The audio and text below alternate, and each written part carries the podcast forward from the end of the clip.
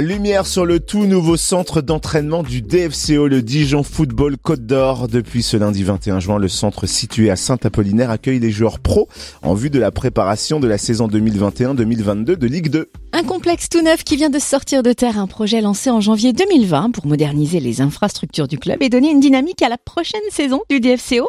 Nous avons rencontré Olivier Delcourt, le président du DFCO, qui nous a ouvert les portes de ce nouveau centre d'entraînement.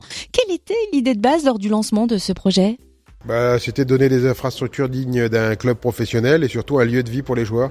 Que les joueurs aient envie de, s'entraîner et puis surtout envie après l'entraînement de rester et de vivre ensemble. Voilà, pour avoir une bonne cohésion au niveau du groupe. Parce que pour vous, c'est euh, peut-être ce qui manquait ces dernières années euh, au DFCO pour la préparation des joueurs, pour euh, l'organisation également du, des joueurs professionnels? Je dirais que le DFCO, c'est un jeune club donc qui, qui progresse d'année en année, donc ça manquait pas, mais bon, c'est une vision que, que j'avais et ça fait trois ans qu'on a ce projet avec tout l'ensemble du club. Et aujourd'hui, je suis très heureux de, de cet aboutissement.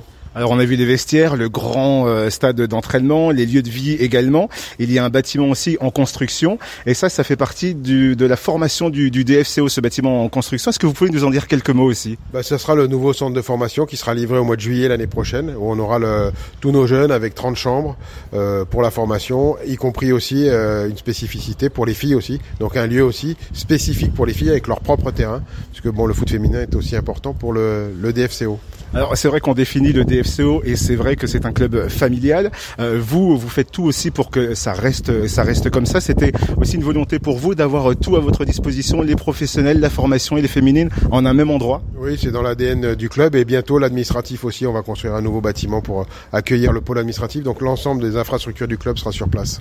Et vous, en tant que président, comment vous euh, sentez cette nouvelle saison qui va arriver, saison où vous allez disputer en Ligue 2 Quels sont vos objectifs à vous pour euh, cette nouvelle saison qui se prépare? Bah, L'objectif, ça va être déjà de, de se maintenir, parce que c'est pas évident de se maintenir quand on redescend de Ligue 1 déjà. Donc, et puis après, bah, de faire la meilleure saison possible et d'être euh, bah, dans la première partie de tableau, voilà, le, le plus haut possible.